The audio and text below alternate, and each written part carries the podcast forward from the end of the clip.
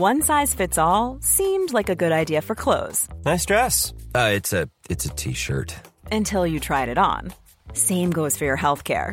That's why United Healthcare offers a variety of flexible, budget friendly coverage for medical, vision, dental, and more. So, whether you're between jobs, coming off a parent's plan, or even missed open enrollment, you can find the plan that fits you best. Find out more about United Healthcare coverage at uh1.com. That's uh1.com.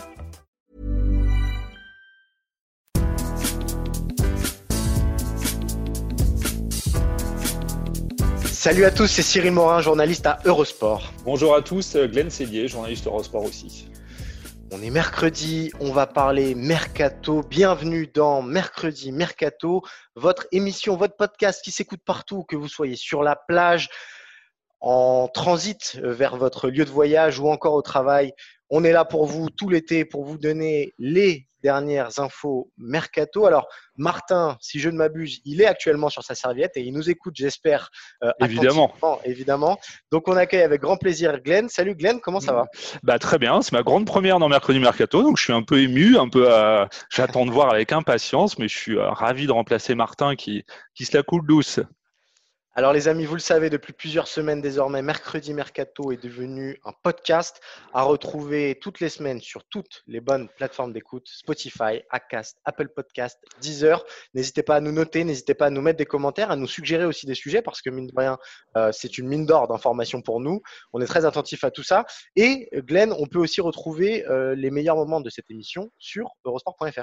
Exactement, donc euh, n'hésitez pas, on vous met les petites vidéos après, mais euh, on a plein plein de manières d'écouter ce podcast, d'écouter et de se retrouver pour en discuter. Alors Glenn, est-ce que tu peux nous dire de quoi on va parler aujourd'hui? Je crois, je crois qu'on commence par un sujet Ligue 1 et un sujet PSG-OM. C'est ça, un beau sujet PSG-OM puisqu'on va revenir sur deux énormes fiascos euh, du PSG et de l'OM. On parle de Ressé et de Mitroglou. On va faire un peu le point sur la situation euh, des deux attaquants qui euh, font très très très mal aux finances des deux clubs. On enchaînera ensuite par le PSG aussi. A une nouvelle piste offensive au Paris Saint-Germain, savoir celle qui mène à Mateus Cunha, un Brésilien qui évolue du côté du Hertha Berlin. C'est une piste à la fois de Leonardo et de Thomas Tuchel, donc c'est alléchant. Et on terminera par parler Glenn, euh, d'un sujet qui monte dans ce mercato. Et d'un sujet qui nous tient à cœur, c'est les jeunes, euh, les jeunes, le mercato des jeunes. Voilà, on vous expliquera pourquoi on revient dessus et pourquoi c'est un marché clé. Évidemment, c'est depuis quelques années maintenant un sujet majeur et cette année, c'est encore le cas. On vous expliquera tout ça en détail pour plus que les jeunes, c'est même les, 18 ans et moins de 18 ans. Donc, c'est les très, très, jeunes, euh, sur lesquels certains clubs, pour ne pas les citer comme Arsenal, sont prêts à mettre des millions d'euros. Donc, restez bien avec nous jusqu'au bout. Et puis, bah, Glenn, je crois qu'on peut lancer ce mercredi mercato. On va commencer par évoquer les éternels fardeaux euh, que se trimballent le PSG et l'Olympique de Marseille. Deux cas très précis, le cas de Jesse Rodriguez, l'attaquant du Paris Saint-Germain, et le cas de Kostas Mitroglou, le grand attaquant, euh, entre guillemets, grand attaquant euh, de l'OM. Il est grand, c'est vrai, il est grand, mais il n'a pas en tout cas apporté la grandeur euh, espérée. Je te propose de commencer peut-être par, par l'Espagnol qui est revenu un petit peu dans l'actualité ces derniers jours. Il a donné une interview à Marca où il explique que bah, le PSG ne lui a pas vraiment donné sa chance et qu'il aurait aimé pouvoir montrer plus. Il n'empêche, Ressé, comme chaque été, il est de retour au Paris Saint-Germain. Comme chaque été, il a un marché très compliqué. Et on vous adressait euh, un peu son historique à Ressé acheté 25 millions en 2016 et depuis, depuis c'est un énorme fiasco. Euh, c'est une très belle opération du Real qu'il avait vendu 25 millions alors qu'on se rappelle, il était dans l'ombre de la BBC à l'époque au Real Madrid. Euh, Paris était persuadé, de, euh, quand ils l'ont pris, d'avoir récupéré l'attaquant polyvalent que, que, souhaitait un peu Emery et de prendre une, la bonne pioche parce qu'il était encore un relativement jeune. Et au final, c'est ce que tu dis, quand on regarde son parcours, depuis, il a été prêté à Las Palmas, à Stock City, au Betis, au Sporting. Et le problème, alors il y a eu quelques périodes où il s'est un peu plus montré, euh, notamment à Las Palmas au tout début, euh, après un début poussif, mais franchement, il a jamais convaincu depuis. C'est euh, tous ses prêts se transforment malheureusement en four. Là, au Sporting, son dernier prêt, il a pu jouer, il a joué 18 matchs, un but, et il a plus joué depuis le 27 janvier. Donc c'est en fait le souci, c'est qu'il demande, il dit que Paris en gros, Paris lui a pas donné sa chance, mais Paris lui a donné l'opportunité d'aller ailleurs et d'essayer de se montrer, de se relancer. Franchement, il l'a pas fait. Depuis, c'est un, un four total, malheureusement, et c'est le gros problème du, du PSG, parce que c'est compliqué de se séparer d'un joueur qui n'arrive désespérément pas à se montrer ailleurs. Ouais, c'est ça le vrai problème, c'est que, alors, tu évoquais son prêt au Sporting, même de manière plus générale, depuis son départ du, Paris Saint-Germain, il est à 81 matchs, si je ne m'abuse, et 9 euh, buts. Enfin, depuis son arrivée au Paris Saint-Germain, dont certains matchs au Paris Saint-Germain. Donc voilà, on est quand même sur un ratio euh, très très faible pour un attaquant euh, polyvalent. Acheté 25 millions. Acheté 25 millions, et surtout avec un gros salaire. pour vous donner un ordre d'idée, donc actuellement, il fait partie de l'effectif du Paris Saint-Germain, même si Thomas Tuchel ne compte évidemment pas sur lui, mais il a un salaire compris entre 3,5 et 6 millions. Les, sources varient, mais si c'est 6 millions, c'est autant qu'Idrissa Gay, mais c'est même beaucoup plus que Juan Bernat, Thilo Kerrer ou Sarabia. Donc, euh, ça vous prouve à quel point c'est devenu aussi un boulet pour la direction parisienne, parce que même si Paris a beaucoup de moyens, euh, un salaire comme ça, il faut se le trimballer. Et pour moi, Ressé, c'est aussi. Euh, c'est un peu le symbole ultime de cet été 2016 complètement raté par le Paris Saint-Germain. alors, il y a le symbole à Ben Arfa parce qu'évidemment, on en attendait beaucoup, beaucoup plus. Mais, Ben Arfa, il arrive gratuitement. Voilà, exactement. Ben Arfa arrive libre. Donc, il a évidemment salaire XXL. Il y a cette mise au banc, donc ça se passe pas du tout comme prévu et il a coûté beaucoup d'argent au Paris Saint-Germain. Mais euh, Ben Arfa, depuis, il est parti et euh, Paris a réussi à se débarrasser de ce boulet-là. Euh, Krikoviak, ils l'ont revendu. Lo Celso, ils l'ont revendu, mais ils auraient pu le revendre beaucoup plus quand on voit euh, hmm. combien Tottenham l'a acheté. Lo Celso, c'est la seule, euh, je dirais, euh, belle affaire au final, de... parce que c'est un joueur qui avait du potentiel, même si il est franchement ce qu'il montre ailleurs. pour moi, ça reste un bon joueur. Il n'y a, eu, pas eu, il y a pas eu de grosses erreurs sur le. Comme Thomas Meunier, parce que tu allais venir, c'est le dernier, la dernière recrue de cet été 2016, j'imagine. Évidemment, Thomas Meunier, c'est loin d'être d'être une erreur de casting pour moi. Non, c'est pas une erreur de casting, mais c'est intéressant de noter que 2016, c'était il n'y a que 4 ans, entre guillemets, et que bah, ils sont tous partis, sauf Ressé évidemment, et que ça commence à poser un vrai problème. Alors, euh, encore une fois, le PSG n'est pas une colonie de vacances. Ressé a beau se plaindre, euh, il n'y a évidemment aucun argument euh, crédible pour que Ressé reste au Paris Saint-Germain cet été. Et cette, éternelle rengaine, Paris risque de la garder encore un, an de plus. Alors, Ressé, est-ce qu'il a un marché? Disons qu'il a 27 ans, donc il y a encore la possibilité de lui trouver quelqu'un, mais est-ce qu'il y a un marché avec son salaire actuel? Ça, évidemment, c'est non. Oui, c'est ce que tu dis quand, quand tu euh, pointes du doigt le fait qu'il n'y a aucune raison pour laquelle il reste au Paris Saint-Germain. Bah si, il y a une raison, c'est malheureusement son salaire. Parce que qui, à l'heure actuelle, euh, dans le, sur la planète football, on le rappelle, qui est touché par la crise du, euh, qui a été touché par la crise du Covid. donc, c'est-à-dire que beaucoup de clubs doivent faire un peu attention à leurs finances, même si on voit que, par exemple, en première ligue, ça n'a pas l'air de les retenir pour le moment. honnêtement, je ne vois pas qui va accepter d'aller prendre en charge le salaire de Ressé à l'heure actuelle, même pour se donner une ordre d'idée, euh, la dernière fois qu'il part au, Benfica, euh, et ben, Paris paye une très large partie de son salaire pour un joueur qui n'est pas chez eux, enfin qui ne joue pas avec, euh, avec Paris. Donc, ouais, c'est un four. De toute manière, l'été 2016, c'est Clivert, c'est, on avait dit à l'époque que c'était un peu la patte Unai Emery ce mercato. Bon bah voilà, malheureusement depuis, exactement, depuis Paris le traîne comme un boulet. Et là, on voit la différence. C'est aussi pour ça qu'on avait accueilli, beaucoup de gens avaient accueilli un coup d'ouverture de, de, bouteilles de champagne le retour de Leonardo à Paris, parce que bah, parce qu'on voit la différence entre les mercatos avec la patte Leonardo et les autres mercatos parisiens quand il n'était pas là, malgré la présence de l'argent de, de, QSI derrière. C'est quand même une, c'est abyssal la différence entre, entre ces mercatos-là et ceux euh, de, de Leonardo. Et là, heureusement, Leonardo est revenu, donc voilà, il reprend un peu la, main, on en parlera tout à l'heure. Mais c'est vrai que ça, c'est un vrai boulet pour, euh, pour, pour, le PSG parce que ça compte quand même les finances. On va en parler aussi pour Marseille. On, ça compte la masse salariale euh, dans le fair play financier.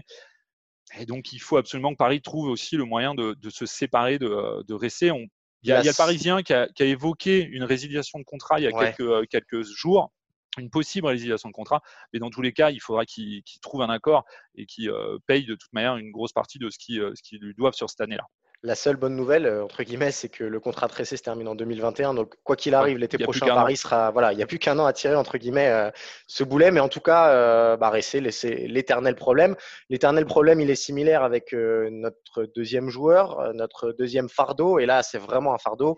c'est celui de Costas Mitroglou à l'Olympique de Marseille parce que bah, il est revenu encore une fois cet été. Euh, on se rappelle qu'il avait été acheté donc 15 millions en panic buy euh, en août 2017. Il arrive plus ou moins blessé à Marseille. Euh, son intégration n'est pas aussi bonne qu'on l'espère. Il ne rentre pas dans le costume de grand attaquant. Il est prêté en janvier 2019 à Galatasaray, ça marche pas. Il est prêté au PSV l'été dernier. Il revient du, près du PSV et le PSV ne va rien lever. Et c'est France Football qui nous apprend ça mardi. L'OM songe à une résiliation de contrat parce que fatalement, euh, ils ne peuvent rien faire avec Costas Mitroglou. Et André Villas-Boas, il en a redressé des cas. Hein. Je pense à Amavi ou, par exemple, mais euh, je pense qu'il n'a pas envie euh, d'avoir Costas Mitroglou dans son effectif. Non, il a un peu, c'est ce que tu dis, il n'a pas envie de, relever ce challenge-là et je le, comprends un peu. c'est ce que tu dis en fait quand tu dis fardeau, c'est encore plus un fardeau. Ça, il faut en avoir conscience. C'est encore plus un fardeau pour Marseille que ce qui est resté à Paris, parce que les, moyens des deux clubs sont diamétralement euh, différents. Donc forcément, euh, c'est beaucoup plus lourd l'impact de, euh, de, Mitroglou dans les finances de Marseille. Juste pour vous, donner, vous donner une ordre d'idée, c'est 4 millions à peu près d'euros par, par an, Mitroglou, 330 000 euros par mois. C'est l'un des plus gros salaires de Marseille. Le problème, c'est qu'on sait, Marseille il me, semble que dans le, il me semble que dans le vestiaire, euh, il gagne plus que Benedetto ou Rongier et il est quasiment au même niveau que Steve Mandanda. Je ne sais pas si on se rend compte, enfin voilà, dans le poids, euh, le déséquilibre total qui représente. Mais c'est ce que tu dis, c'est le panic buy typique. C'est-à-dire qu'on le sait, euh, cet été-là, euh, l'été 2017, Marseille essaye d'avoir un grand attaquant parce qu'il y a le, ce fameux OM champion de Project. C'est un an après l'arrivée de course. Ils veulent essayer de récupérer un attaquant et ils galèrent. Je ne sais pas si vous vous souvenez, mais c'est des, des semaines, des semaines de, de rumeurs, d'échecs à trouver vraiment le bon profil apte à, à changer un peu la donne de, de, cette attaque marseillaise. Et au final, bah voilà, ils essayent avec, euh, ils essayent le, ils tentent le coup en gros Mitroglou. Et c'est vrai que sur le papier, bah, c'était un mec qui avait un, qui avait un palmarès, qui avait un profil intéressant, physique, etc. Mais bon, il n'a jamais réussi à confirmer tout ce qu'on attendait de lui. Là, c'est dur à dire, mais oui, il faut absolument que bah, Marseille s'en débarrasse d'un moyen ou d'une manière ou d'une autre. C'est forcé parce que là, ça pèse trop lourd dans les finances. Alors c'est pareil que Ressé, il a plus qu'un an de contrat, donc voilà, au moins, c'est au moins la bonne nouvelle, c'est que ça va pas, ça va plus durer hyper longtemps, mais c'est pareil pour moi. Mitroglou, il n'a pas de marché. L'année dernière au PSV, il joue 18 matchs, il met 3 buts. Il, Franchement, il ne convainc pas au PSG, au PSV, pardon. Au PSG, ça aurait été plus compliqué. Euh, mais, voilà, c'est évident. Alors, ce qui est malheureux, c'est que Marseille cherche un attaquant sur le marché. il, cherche, euh, il cherche quelqu'un pour, euh, pour aider un peu à Benedetto devant moi, ce qui me chagrine un peu, c'est qu'au final, je le ferai quand même un peu jouer. Euh, là, là, il est complètement blacklisté, ils le mettent, etc. Pour essayer peut-être de, euh, allez, on va dire, euh, en fait, on sent que Marseille veut vraiment aller au clash, parce que sinon, il faut peut-être essayer de le faire jouer un peu pour, pour, pour montrer un peu ce qu'il est capable de faire. On ne sait jamais, il s'illustre un peu dans un ou deux matchs amicaux. Et ben peut-être qu'il y a un mec qui, un club qui se présentera et qui dira, bon, bah nous, on est d'accord si, s'il baisse son salaire de temps. Ouais. Pas sûr, je sais pas. je pense, euh, crois pas. Je pense qu'effectivement, euh, on sera davantage euh, vers une résolution via la résiliation ou éventuellement peut-être une réintégration à l'équipe première. C'est déjà arrivé des cas comme ça de joueurs euh, mis complètement sur le côté. Oui, s'il part pas le 5 octobre, ah, voilà, c'est ça. S'il part pas le 5 octobre, ils vont faire quoi de Mitroglou Ils vont ils vont garder pendant un an au placard, c'est ridicule. Il, lui paye son salaire, donc autant euh, autant essayer de l'utiliser d'une manière ou d'une autre. Je dis pas qu'il sera titulaire, je dis juste que peut-être que sur certains euh, bouts de match ou des choses comme ça, il peut peut-être il peut peut-être être utile à, à, Marseille, même si voilà de toute manière ils vont le traîner comme un boulet jusqu'au bout là, j'ai l'impression. Tu parlais de, de bande touche, Glenn, tu m'offres une transition rêvée euh, vers euh, le deuxième sujet, puisque on va se diriger de nouveau du côté du Paris Saint-Germain, mais se projeter un peu plus. Euh, là, on a évoqué des boulets qui datent de 2016 et 2017. Là, on va se projeter vers l'avenir. On va se projeter vers un joueur qui est censé venir compléter le banc du Paris Saint-Germain et donc compléter l'armada parisienne. On va parler évidemment de la nouvelle piste révélée par RMC, c'était samedi, confirmée ce mercredi par Sport Build. Mateusz Cunha, l'attaquant du Hertha Berlin. Alors, euh, avant de se pencher sur son profil, rappelons quand même une chose très importante. Paris a visé quatre besoins pour son mercato. Un latéral droit, un défenseur central pour remplacer évidemment Thomas Meunier, un défenseur central pour remplacer Thiago Silva, un milieu de terrain parce que chaque été Paris achète un milieu de terrain, c'est une règle, c'est une règle sacrée sur, euh, sur le marché, et donc un attaquant. Alors euh, quand parce on dit attaquant, est parti.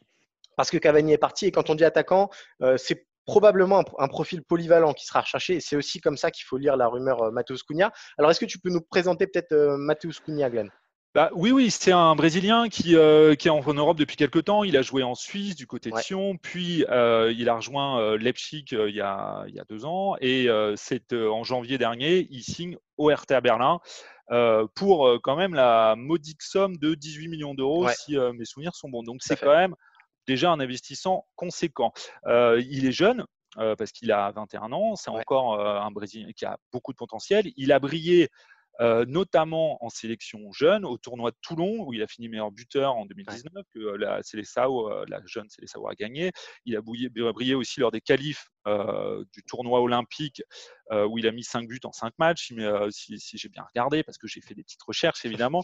Et au Hertha Berlin, alors, en fait, il y a deux choses. Si on regarde ses stats en cette année, pour, pour faire un petit plan, il met 5 buts en 21 matchs de Bundesliga, ce qui est pas hyper, hyper terrible. Mais en fait, depuis qu'il arrive au Hertha Berlin, eh ben, il est quand même, il se met un peu plus en avant. Il est à 5 buts en 11 matchs de championnat. C'est quand même un ratio bien meilleur. Donc, pour expliquer un peu son profil technique, c'est un attaquant qui est vif, qui est euh, technique, qui est bon dribbleur. On le sait, il vient du foot, euh, futsal.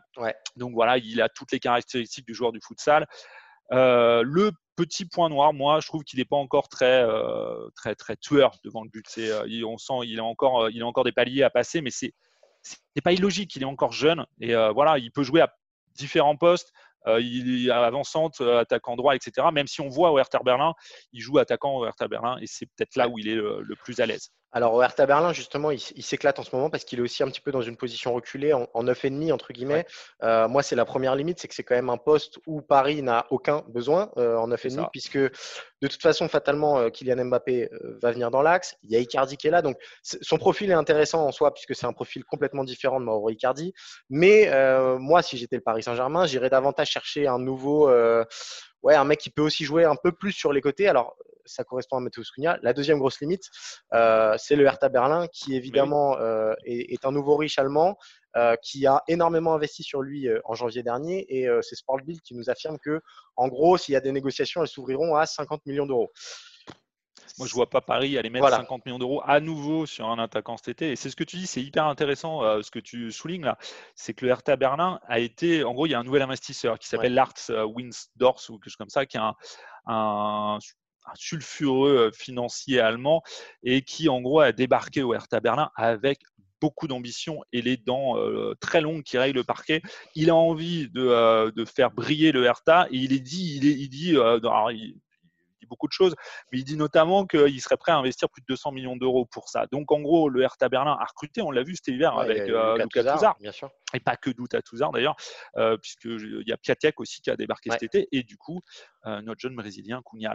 Donc en gros, le Hertha Berlin n'a pas forcément besoin de vendre. Et en plus, il y a aussi l'Inter Milan qui serait sur les rangs. si Lautaro part, il risque d'avoir une, force de frappe un peu plus importante que, que, le Paris Saint-Germain. Moi, je trouve ça compliqué de la part de, du PSG d'aller vraiment se positionner sur ce jeune-là. Alors, c'est Dommage parce qu'on sait que euh, Neymar l'apprécie beaucoup, Ronaldinho aussi, etc. lui avait envoyé des petites fleurs. Euh, voilà, c'est un, c'est un joueur qui visiblement a un profil. Et je, j'ose imaginer, c'est ce que euh, aussi ce que j'ai dit tout à l'heure, quand Leonardo est là. Et depuis, en général, il se trompe rarement sur les Brésiliens parce qu'évidemment, il a un réseau, sur, sur ce secteur-là. Donc voilà, je pense que si, si Paris s'intéresse vraiment, parce qu'il y a, y, a, y a des données un peu bid, Franchement, c'est une source fiable. Donc, si Bill de l'annonce, c'est qu'en général, il y, a des, il, y a, quelque chose qui se passe. Alors, Mais le, Parisien, par exemple, c'est ce que tu dis. Vas-y. Le Parisien avait démenti cet intérêt-là. Euh, c'est en train de revenir. En gros, euh, grosso modo, il y a eu des contacts, c'est ce que affirme euh, Sportsville. Est-ce que ça ira plus loin? C'est pas sûr pour toutes les limites qu'on vient d'annoncer. Ce qui est intéressant, moi, là-dedans, et je te rejoins sur ce point-là, c'est que c'est peut-être la première piste où et Thomas Tuchel et Leonardo sont en accord. On sait que euh, en façade, ils, travaillent ensemble. On sait qu'évidemment, le big boss du Paris Saint-Germain, c'est Leonardo et que c'est pas Thomas Tuchel, surtout sur le mercato. On se souvient des échecs plus ou moins de Tuchel entre Diallo, Kerrer, Choupo-Moting. C'est des joueurs qu'on alors, euh, Choupo-Moting était gratuit, mais son rendement n'était pas suffisant. Euh, Diallo et Kerrer, ils ont coûté très très cher et pour l'instant, euh, Paris n'est pas totalement convaincu pour les installer durablement. Donc, c'est peut-être la première fois qu'il y a un espèce de consensus qui se dégage en interne sur un profil entre Leonardo et Tuchel, mais les limites semblent beaucoup trop grandes. Donc, Matheus Cunha, cet été, j'ai un énorme doute. Et encore une fois, les 50 millions d'euros, si Paris doit les mettre sur un joueur, ce sera davantage derrière, que ce soit un défenseur central ou un arrière droit. latéral droit. Mais plutôt, plutôt que, que, devant. En fait, moi, il y a tellement de postes où Paris a besoin de s'activer. Ce que tu dis, latéral droit avec le départ de Meunier, pour moi, c'est une obligation. Il faut recruter. Le défenseur central, c'est un peu pareil. Ça dépend qui arrivent à prendre au milieu. Mais si Marquinhos euh, doit jouer dans l'axe parce que Thiago Silva est plus là, et eh ben du coup ça, il manque quelqu'un en 6 que euh, en sentinelle, ce que euh, Marquinhos a quand même régulièrement fait cette saison. Donc oui, il faut un attaquant, c'est obligé parce qu'il y a Choupo-Moting qui est parti, qui, enfin, qui va partir parce que son contrat s'arrête en, août, parce que Cavani est parti. Donc oui, il va falloir recruter, mais mettre 50 millions sur un attaquant, j'ai des doutes. Alors il y a peut-être une option, je sais pas. On sait que le Hertha Berlin aime beaucoup Draxler, même si ça a été démenti ces derniers temps. Euh, Draxler, voilà, le Hertha aimerait bien le récupérer. Ah, peut-être qu'il y a une, affaire à faire. Le souci, c'est que si Draxler part, eh ben, il faudra sûrement que Paris recrute au milieu. Euh, et, voilà, donc en gros, ça complique encore euh, la donne. Mais c'est vrai que pour moi, 50 millions sur un attaquant comme ça, là, cet été-là, j'y crois pas trop. Alors, on, va terminer ce mercredi mercato par euh, évoquer une autre grosse somme, 5 millions de moins, mais c'est 45 millions d'euros. Euh, on va évidemment évoquer le possible transfert de Joelson Fernandez vers Arsenal. Alors, vous vous en souvenez, on en parlait mercredi dernier, euh, l'espèce de, folie d'Arsenal. C'est confirmé par Abola euh, mardi ou lundi, je ne sais plus, qui euh, nous affirme que Arsenal a délégué du personnel qui s'est rendu à Lisbonne pour discuter directement avec le joueur et les représentants du joueur, avec également le Sporting. Et donc, on se dirige possiblement vers les Gunners qui vont mettre 45 millions d'euros sur un joueur qui n'a joué que 63 minutes en pro. Alors, on ne va pas refaire le procès Arsenal ici. Euh, on l'a déjà suffisamment fait et on sait euh, quelle est la réalité derrière. C'est encore une fois par peur de, ne, de rater entre guillemets le, le, prochain Cristiano Ronaldo. Mhm. Euh, d'autant Glenn qu'en plus il va y avoir un petit changement avec euh, le Brexit qui touche les clubs anglais. C'est ça, c'est intéressant. Ça, il faut, il faut le souligner parce que ça peut, ça peut changer et ça peut expliquer certaines, certaines envies de certains clubs anglais de, de s'exciter un peu sur les jeunes. C'est pas encore sûr parce qu'il y a beaucoup beaucoup de flou. Mais on sait, il y a une règle qui interdit les transferts internationaux de joueurs de 16 à 18 ans, sauf entre pays de l'Union européenne. On sait, l'Angleterre, et euh, donc évidemment la Première Ligue, part de l'Union européenne, le fameux Brexit, euh, le 31 décembre 2020. Et bah, en gros, beaucoup, de, beaucoup s'interrogent. La FIFA encore n'a pas encore vraiment statué là-dessus, mais en gros, il y a encore un doute sur le fait que euh, les, les, les, clubs anglais, si, de savoir si les clubs anglais pourront recruter en fait des joueurs de 16-18 ans Or, en Europe, après le euh, décembre 2020. Donc, ce qui change beaucoup de choses parce qu'on sait les clubs anglais la dernière aiment faire des petits paris. Et voilà, c'est peut-être la dernière fenêtre euh, sur ce marché-là. Il y a encore beaucoup, beaucoup de zones d'ombre parce que, évidemment, la première ligue a essayé de négocier avec la FIFA pour qu'il euh, reste. il reste considéré comme un pays de l'Union européenne sur ce marché-là, mais sur le fond, il n'y a pas de raison que ce soit le cas.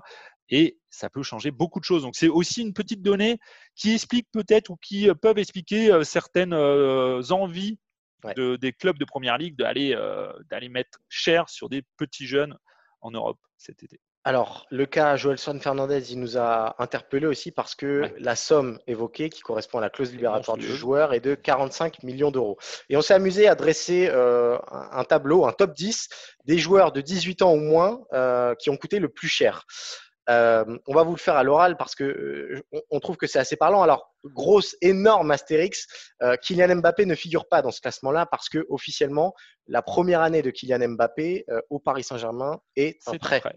Donc, euh, le transfert de Kylian Mbappé rentre dans les comptes du Paris Saint-Germain en 2018 et non pas en 2017. Or, en 2017, il a 18 ans et il aurait dû figurer dans ce classement-là. Mais on ne l'a pas mis dans ce classement-là parce qu'on veut des transferts euh, bruts faits euh, à 18 ans ou moins.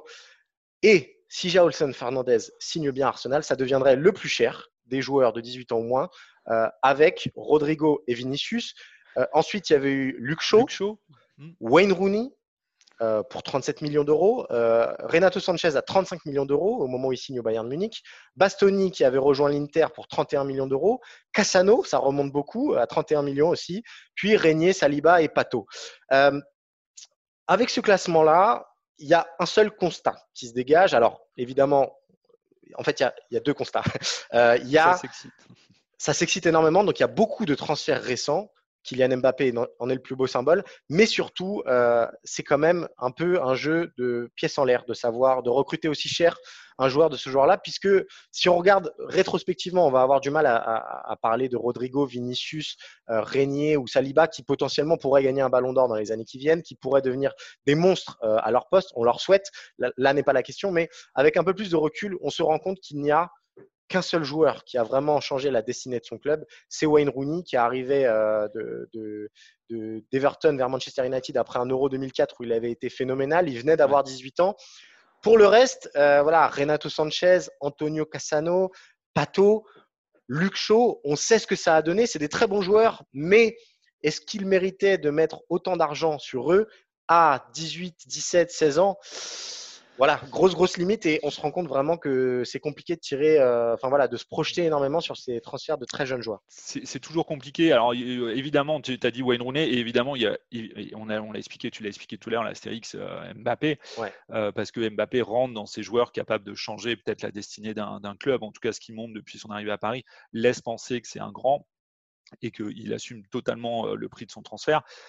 Mais oui, c'est ce que tu dis. Le problème, c'est quand, quand on mise sur des jeunes comme ça, c'est-à-dire qu'on entre 18 et moins de 18 ans, eh ben, le problème, c'est qu'il y a encore beaucoup, beaucoup d'étapes à, passer euh, pour en avoir parlé. On a fait un dossier avec, euh, avec toi, d'ailleurs, Cyril, euh, il n'y a pas si longtemps que ça, sur, pour essayer d'expliquer le problème en France.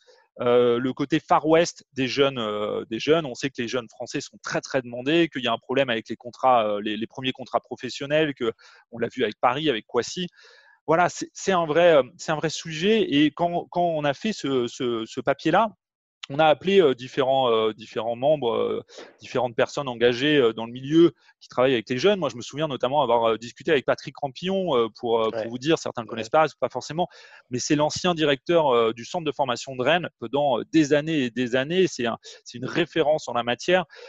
Et il le dit comme d'autres, c'est très compliqué de parier sur, euh, sur ça. Lui, lui me disait par exemple qu'il avait jamais eu de certitude euh, vraiment sur, euh, sur des joueurs. En gros, sous-entendu, bah oui, on fait des paris, il faut réussir à, trouver le moyen de les garder, mais sans vraiment savoir, parce que derrière, on ne sait pas physiquement, il y a beaucoup, quand on n'a pas 18 ans, bah physiquement, il y a encore beaucoup, beaucoup d'étapes à passer, même dans la compréhension du jeu, etc. Ce qu'on fait avec les jeunes, eh ben, ce n'est pas la même chose que de le faire euh, avec euh, chez les grands, en gros, avec la pression, euh, l'exigence du haut niveau, etc. Et ça, le problème, eh ben, on sait, il y a plein de jeunes. Regardez à Monaco, là. On pourra en citer, je ne sais pas combien, mais regardez à Monaco, il y en a quand même un paquet qui n'ont pas réussi à être au niveau de ce qu'on. de, ce qui est... Moi, ce qui me dérange dans cette logique-là aussi, c'est c'est presque des transferts de la peur, entre guillemets. C'est la peur de rater le prochain Lionel Messi, le prochain Cristiano Ronaldo.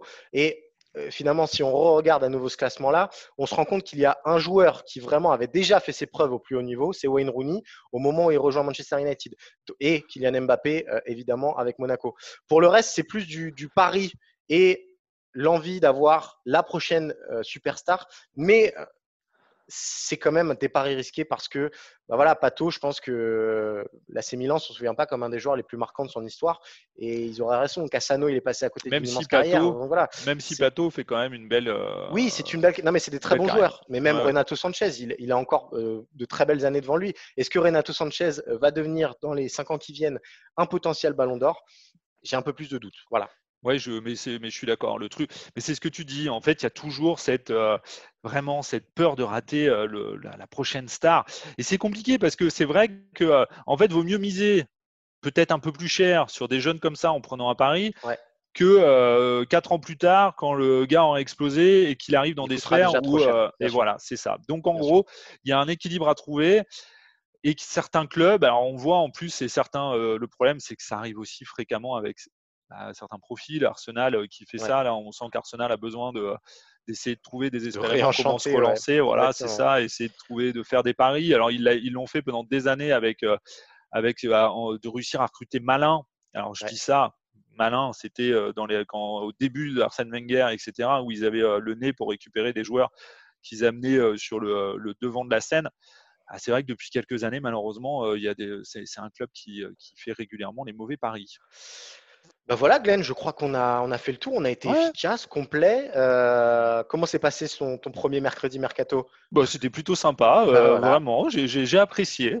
Je remercie Martin d'être parti en vacances pour m'avoir fait euh, tester cette petite expérience.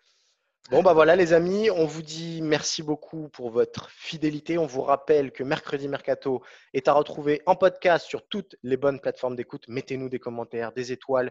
Euh, on vous lit et on vous écoute, rassurez-vous. Et est également à retrouver. Les meilleurs extraits de cette émission sont à retrouver sur eurosport.fr pour voir nos têtes fraîches et presque bronzées. Euh, d'ici bah, là. parce que certains se sont maquillés et pas d'autres, je tiens à préciser. voilà, il y a des secrets de fabrication qui sont révélés. Euh, on vous dit bonne semaine, on vous dit à mercredi prochain et d'ici là, portez-vous bien. Salut. Merci Cyril, salut.